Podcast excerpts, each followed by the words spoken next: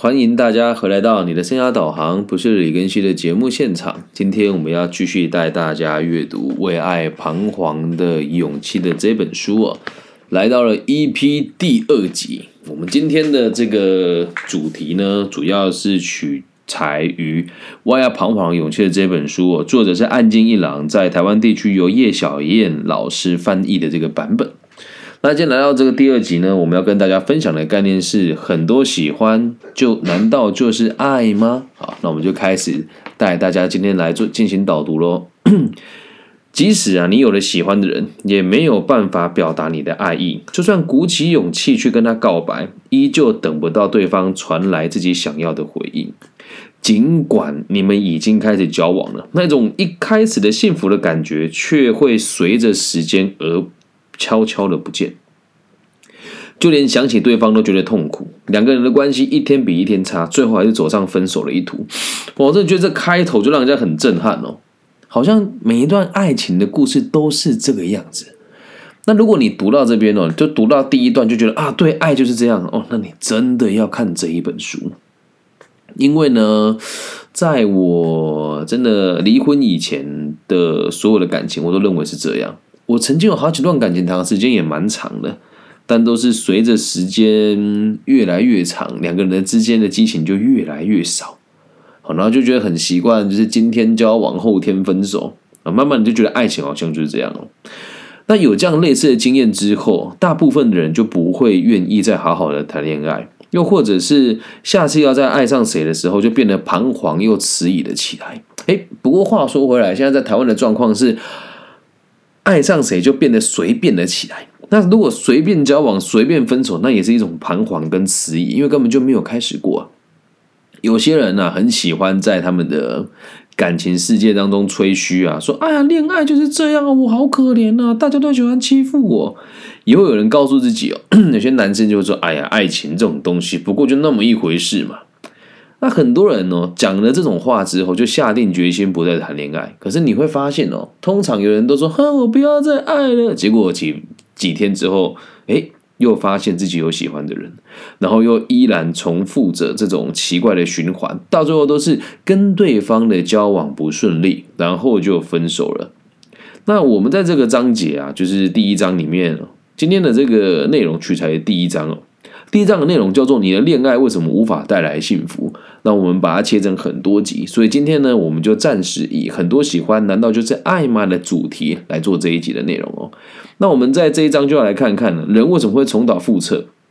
有了喜欢的人，应该就会很幸福啊。那为什么我们喜欢上了一个人又得不到幸福呢？这里面又有什么不合逻辑的地方呢？其实我们得知道，恋爱这件事情它其实不特别。老实讲啊。只要你有真的喜欢过某个人，你就会觉得 今天爱上了这个人。如果我今天喜欢上某个人，就觉得今天的空气跟昨天的空空气是完全不一样。那一旦你开始与喜欢的人交往了，就算你失恋的时间不长，你也会瞬间就哎，就算你才刚失恋，你也会马上觉得哇，这个世界真令人开心。那交往了之后的大部分的人呢，在心里面就一心一意只想着这个他喜欢的人，那根本就顾不上课业或者是工作。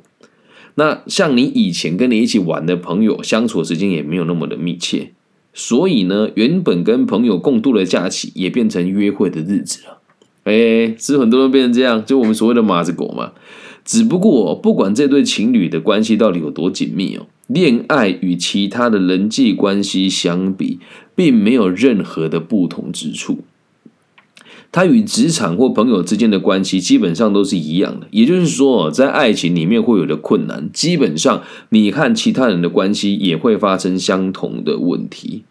因此啊，像是有男友没朋友，或者有男友有有女友没朋友这种说法是行不通的，或是因为完全只想着心上人，对工作的热忱不如以往之类的情况，本来就不应该出现。那这么说来啊，我们在谈到这个是否任何关系都完全相同的时候呢，其实倒也不尽然哦。虽然一样都是人际关系，但是在距离和持续性的这两个点上有了天差地别的不同。为了好好思考恋爱这件事是怎么一回事哦，我们今天呢就要慢慢的带大家来剖析哦，工作。交友跟爱情的人际关系到底差别在哪里哦？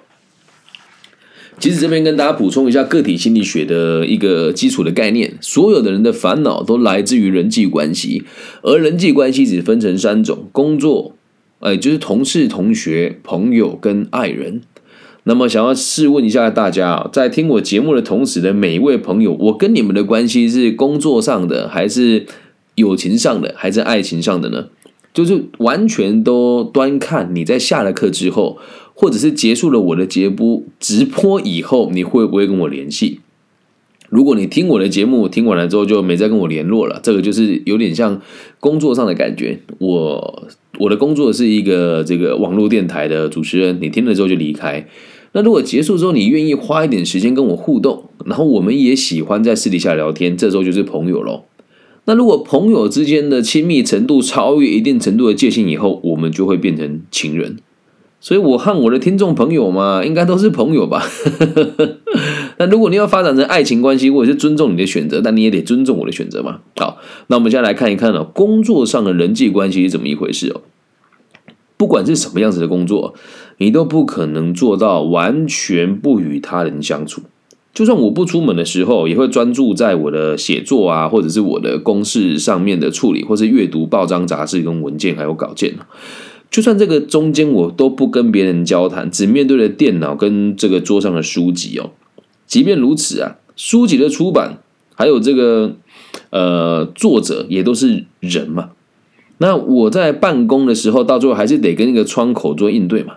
那就连你们听我的节目的时候，我也是在不停的和你们相处。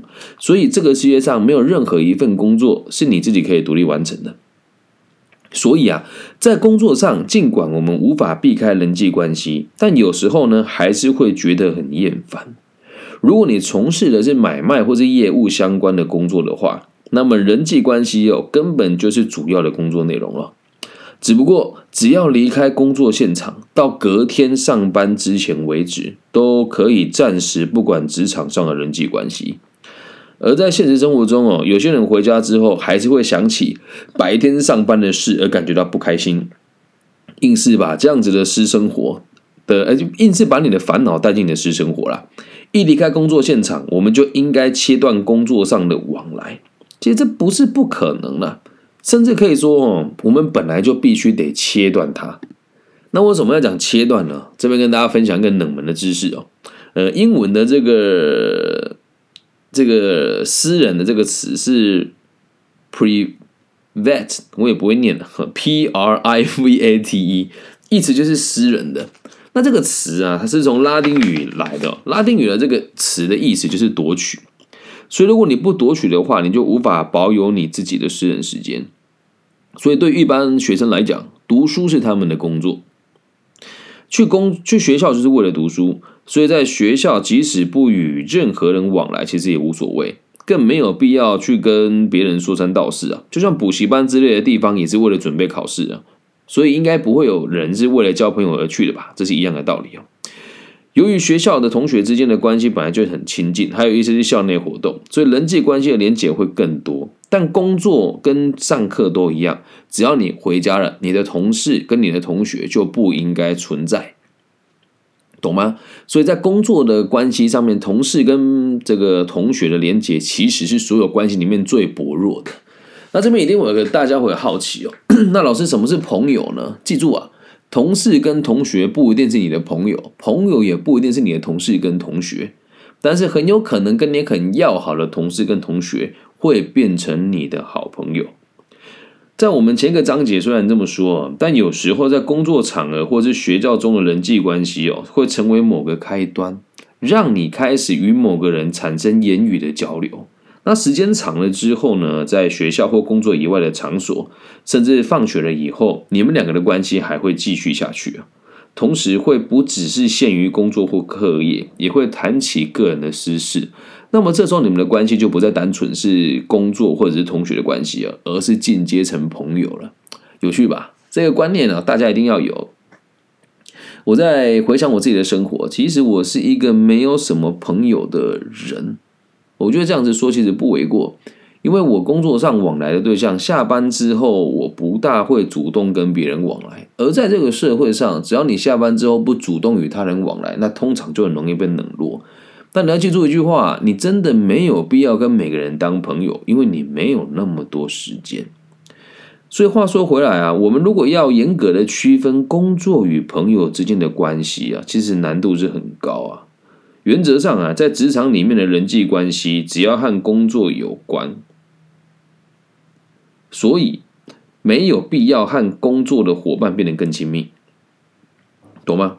在职场里面的人际关系只有和工作有关，所以我们没有必要和工作的伙伴变得更亲密，这个就不必要。可是有时候哈，身为人呐，我们都很难客观的划清界限，你没有办法只跟一个人完全谈工作了，懂吗？那如果在职场当中哦，我们更重视整体感和群体意识，更胜于工作的成果的时候，那不善交际就会成为问题哦。所以你要知道，如果你在一份工作里面，你可以把事情都做得很好，但是你人缘很差，你工作不会丢掉；但如果你人缘很好，工作能力极差的话，那这个工作你还是可能丢掉它的，理解吗？所以善不善交际跟工作能力是没有关系的。也许有人会反驳啊，说啊，那个交朋友事情本来就跟工作无关啊。基本上其实也是正确的，但话虽如此哦，职场上的人际关系往往会变得跟朋友难以区分。就像我现在问听众朋友们，你的同事、同学跟你的朋友有没有重叠？你就会自然而然的回答我，大部分我的朋友都是我的同学。所以我们举个例子哦，如果这样子一个人哦，假设有这样子的一个人，很让你很想跟他共事。那么你们之间与其说是工作的往来，更接近是无拘无束的朋友关系，或者是直接说是朋友，也是说得过去的。只要你很想跟某个人工作，很想跟某个人相处，那基本上你们就是朋友了。那和这个让你想跟他一起工作的人所建立的关系哦，一旦跨越了工作的范围，成为了朋友的话，那这段关系便有了共同的目标。说是互相注视着对方嘛，不如说是聚焦在两个人身上的前面的目标。所以，当你下班之后跟这个人还有一起想要追求的事情，那基本上你们就是朋友了。那说个有有趣的这个说法，就哎，同志啊，咱们咱们是同志，什么叫同志呢？有相同的志趣就叫同志。那通常同志呢就会是朋友，就是为什么我朋友不多的原因呢？呃，以我们生涯规划圈哦，我们的工作是什么？讲难听一点，就是授课拿钱。但我的志向不在这里啊，我的志向是解决问题，然后让社会更安定。至于赚不赚钱，我不在意。所以多数的同行都不愿意和我相处，所以我和他们呢就很难成为是朋友了。那工作上会不会有互动呢？肯定也会啊。有时候他们被太多人邀约了，有些老师被太多人邀约了，会说：“哎，老师，庚小老师，我没有办法吃得下这么多的量，能不能麻烦你？”那有时候像我的工作排得很满的时候，我也会把我的工作 share 给别人哦。我和这些人的关系就仅限于工作上。那你说下了班之后会一起吃饭吗？其实机会不高，但也不是我不友善啊，是如果人家不主动找我，我也不会主动去打扰人家。有的人会说李根熙很高傲，但在我的世界里面，如果你是我们是朋友，也不需要花很多时间相处。但这本书里面提的这个概念，而且写的这本书是为了给多数对爱情迷惘的朋友参考。所以今天呢，不要带入太多我自己的想法跟主观意识，只要知道一般人能够和你花时间相处，就叫做是，哎，可以把它当做是朋友的定义啊。这个观念记清楚就好。那虽然不是所有的朋友关系啊都会拥有现实的共同目标，却可以将这一个点视为人际往来应有的姿态。那反过来说，在爱情的世界当中，有人认为只要能够一起度过就好，并没有所谓的目标。然而哦，即使是恋爱的关系，一旦今后该如何怎是好变成一个问题的时候，就有可能变成目标不一致，使我们的关系岌岌可危。有趣吧？所以你你在跟任何人谈关系，或者跟任何的人建立连结的时候，你都要知道我们的目标在哪里啊？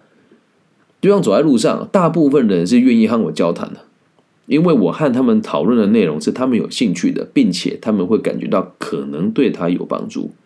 就像你现在听我的节目，你看现在有九个人在看我的直播，然后在 Clubhouse 上面呢，大概有八个人哦。你们会继续听，就是因为我们有共同的目标。我想说，我认为正确的东西，你认为你可以学到一点什么？我的说跟你的听达成的共识之后，你才会继续听下去嘛？那你说，老师啊，你刚刚不是说这是工作吗？来听清楚了，选择节目跟选择朋友的观观念其实很像。我想说的，你必须得听，我们才能够继续下去啊。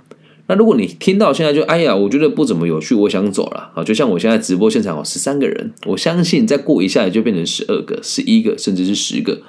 为什么呢？我们确认你以后，你会知道，哎，爱情不像李根熙讲的这样，我们不想听，目标不一致的时候，关系就会中断。有趣吧？那再来呢？我们看完了朋友的关系以后，接下来来跟大家聊一聊哦，那在爱情世界里面，恋爱关系又是什么样子哦？接下来哦，作为本书的主题，恋爱或者是婚姻方面的人际关系，其实本质上哦，就是以友谊的关系作为基础。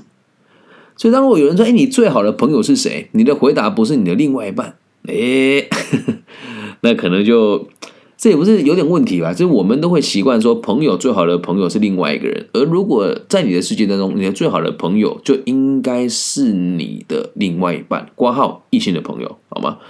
那如同我们前面所提及的，嗯，恋爱或婚姻中会发生的问题，基本上和其他人际往来的时候也会发生相同的问题。你如果你的老婆或者你的另外一半跟你说你很固执，你不是只对他固执，是对全世界都固执。那如果你的这个另一半跟你说你有很多奇怪的原则，我认为你很难搞，不会说你的另外一半觉得你难搞，你的朋友们也都会觉得你很难搞，所以。对于那一些没办法建立朋友关系的人来说，婚姻或者是恋爱方面的人际关系也会是难题。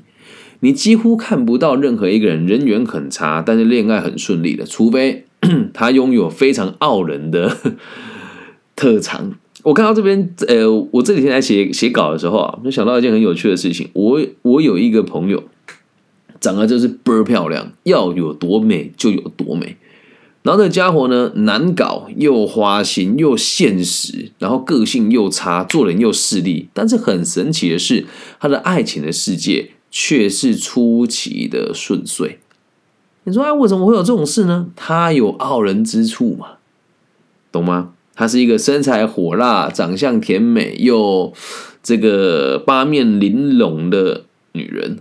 那她的个性虽然难搞，但大家还是会愿意跟她。建立关系啊，很有趣吧？所以我们讲啊，总是会有特例的。不过，大部分难搞的人在恋爱的事情里面，通常也是难搞的。只是哦，基础虽然相同，爱情跟友情的基础虽然相同，但是，但是恋爱跟婚姻的关系啊，会比起你的工作和朋友之间的人际往来来的要更亲密，再加上更。需要更长期的持续，所以难度就更高。这里不得不提一个我很敬爱已故的专家 曾仕强老师哦，他曾经在一次演讲里面提到，他说：“我们现代人就很可怜，为什么说可怜呢？因为我们都跟张飞一样，跟关羽一样，都妻离子散的，每天忙忙忙，没有时间陪老婆，没有时间陪小孩，有意义吗？”讲的真的太对了。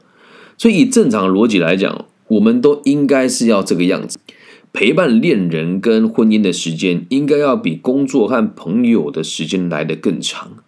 只是在现在的这个状况之下，大部分的人忙于工作，就导致我们和恋人或者是老公老婆相处的时间，比工作的时间上还要来得短。所以，我们只是讲常态哦，但是随着年代的推演，我们还我们都还是必须得做改变的。如果是工作啊，只要离开职场就可以重新归零，再来开始吧。那朋友的话，不管再怎么亲近哦，也不会每次见面都确认啊，下次什么时候见面，不大可能发生嘛。那恋恋爱的关系却是截然不同的。有的人会认为啊，必须得两个人无时不刻都黏在一起才可以；也有人觉得分开了也得保持密切的联系不可。其实只要在交往期间哦，呃。就必须随时近在咫尺的想法，绝对不是理所当然的。这这一点哦，接下来我们在下个章节会继续讨论哦。但关系并不是一时半刻就可以建立的，也不是一时半刻就可以结束的。而且，的确，相较于其他人际关系而言，爱情是最为深厚的。也正因为是如此，谈恋爱的时候，不论是关系的建立，或者是产生摩擦之后要重修旧好，都非常困难。同时哦，有人因为害怕和别人的意见不一样，会闹别扭。所以连一步也不愿意踏进恋爱的关系，更有人一开始就打定主意，我们只是玩玩，随时分手都无所谓，不深交也可以。至于这种做法是否可行哦，我只能跟你讲，那就不叫爱情了，那个叫做怕寂寞，跟需要人家陪。所以在做这个读书会的时候，哎，我第一次读这本书是二零一 七年，那现在二零二三嘛。啊，经过了这么多年，我发现人类对于爱情的道德观是越来越薄弱。但我们这里面讲为爱彷徨、勇气的爱哦，是讲真诚的、健康的、互许关系的爱。那当然，我这边也会夹杂了一些我个人的想法啦。虽然我们讲说爱的最后都是可能要长相厮守，但如果你看一个人有一个共同的回忆，并且在两个人都觉得关系需要结束的时候也结束，那有何不可呢？对吧？学问是死的，但人是活的。好，所以，呃，像我这么认同阿德勒博士的看法，有一些想法嘛，我也会我自己的立场跟自己解释的方式。那如果你看了这本书有这样子的触动的话，也都很正常。尽信书不如无书嘛。好，那我们进一步来说，其实恋爱是两个人的课题啊。阿德勒博士他认为，恋爱的关系之所以比其他关系更困难，原因是在于那是两个人的课题。所以，关于如何独自一个人完成课题，或由多个人完成课题啊，虽然我们都受过教导，但是要有两个人共同进行的课题，哎，我们却从来都没有学过。他，讲的也对，从来没有人教过我们怎么谈恋爱啊。所以，一般认为，孩子在学校啊，或者家庭里的言行举止啊，我们都应该由父母或者是师长来做一个确实的教导。但认为恋爱这种事情好像也不用特别教，也没有必要学习的人，想必不在少数吧。我相信大部分的爸爸妈妈不会教孩子怎么谈恋爱。我也相信大多数的老师跟小朋友讲谈恋爱都是，比如说初中或者是高中啊，就说：“哎呀，你不要谈恋爱啊，谈恋爱会使你这个智商变低啊，成绩变差，你这年纪这个会让你功课更退步啊。”却从来都没有人告诉过他们爱的真谛是什么。但也有人认为啊，恋爱是私人的事情，所以关于恋爱的一切，我们都不应该在学校里面教他们。这一点其实很为难呢。就像有时候我去演讲，很多人都说啊，我为你的言论捏一把冷汗。但我就告诉他，你在小学或者是初中的时候。这些孩子不是蠢蛋呢，就算你不不跟他讲这些呃，我们认为也不能讲耸动了哦，就是讲这一些让他们觉得比较成熟的议题，不至于色情啊。我先讲啊，这是真实的啊，在台湾会有很多像我们这种外片的爱情的专家老师会讲说，哎，我相信口交这个词大家应该都听过，老剑桥老师都教过吧，然后就做那个很低级的动作。我个人真的很不耻这种老师啊，但我不会去讲这种东西，我只会说，我觉得你们都足够成熟了。而且我相信你们对同学之间也都会有爱跟性的冲动。来，现在大家把眼睛闭上哦。你曾经对别人有拥抱、亲吻，甚至是更亲密动作的冲动的举手。我光是这么讲，就有人说：“啊，李老师在课堂上讲这个不好吧？”但很莫名其妙，在台湾有一些老师，比如说直接直接说了，像黄豪平啊，或者是像。这个伯恩夜夜秀啦，或者像百灵果，他们在讲这些东西都非常的直接，而且非常露骨，但也不会有人去制止他们。所以台湾目前的状况变成是，学生认为讲这种很露骨话的老师很酷很炫，那很保守老师觉得他们上课很无聊。那像我们这种没有名气 又没有任何立场的人，在授课就让很多人觉得好像找我们会有风险。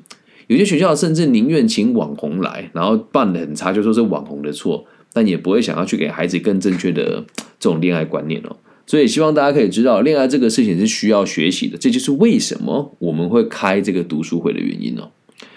所以有的人会说，恋爱这种事情是私事，我们不应该由别人来教导他。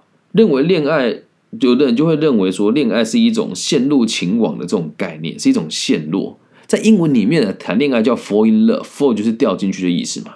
所以有些人会认为谈恋爱就像丢在斜坡上的石头会自行滚动，根本就不用特别去学。但是，诚如我们接下来几个章节会看到的，如果恋爱就像石头丢在波道上就会自动滚动的这么的自然，那么谈恋爱的时候应该任由情感主导就能够顺利发展了吧？那也不会发展出那么多令人痛苦跟烦恼自己的事情才对啊！但实际上哦，恋爱之所以有趣，就是因为我们永远都没办法预料到下一步会发生什么事情。很多人呢，因为自己的心意不被接受，交往以后的良好关系难以维持而感到苦恼。那么如此说来哦，就算恋爱是一种陷落或者掉落，也不过就是两个人之间开始的契机。为了让这样子的关系能够延续下去。光凭感情是不够的，又或者说，我们必须想想，说不定恋爱原本就不像自由落体那么自然，理解吗？所以，我们今天讲说，爱就是很多的喜欢，做我们这一集的主题，也是要让大家知道，唉。现代人交友的管道太多了，什么欧米交友 APP，什么听的啦、陌陌啦，还有什么低卡的抽卡啦，都一样。你们在毫无根基的状况之下谈恋爱，你对一个人完全都没有任何的了解，就只单凭跟他吃两次饭、传两次讯息，就觉得哎呀，我爱上他了，我晕船了，甚至就开始出现亲密的关系。这样子的行为，你不要说我八股哦，但这确实非常不健康。你说：“哎呀，老师，那你呢？你是什么样子的人呢？”我都可以把爱看得那么透彻了，所以我也不会很道德磨人去跟你讲说啊，你交网友不对，你跟人家这个认识没多久就发生亲密关系不对，我觉得都很正常。但你要知道，这本书哦，还有我个人的立场，认为爱情就是要能够照顾彼此。并且要对彼此有很深入的理解，我们才有办法谈一场健康的恋爱呀。所以也希望大家在我们一起读读书会的时候，可以买这本书，叫《为爱彷徨的勇气》，不是我写的。那如果你真的很不想买，没关系，你就听我讲嘛，我就慢慢的一集一集讲给你们听啊。那在这样子慢慢累积的过程当中，你可以找一个你想要练习的对象啊，然后。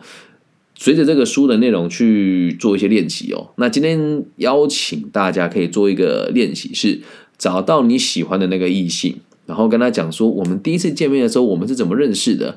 那我觉得我很在意你，甚至说是有点喜欢你，也也也不为过。那能不能一起吃个饭？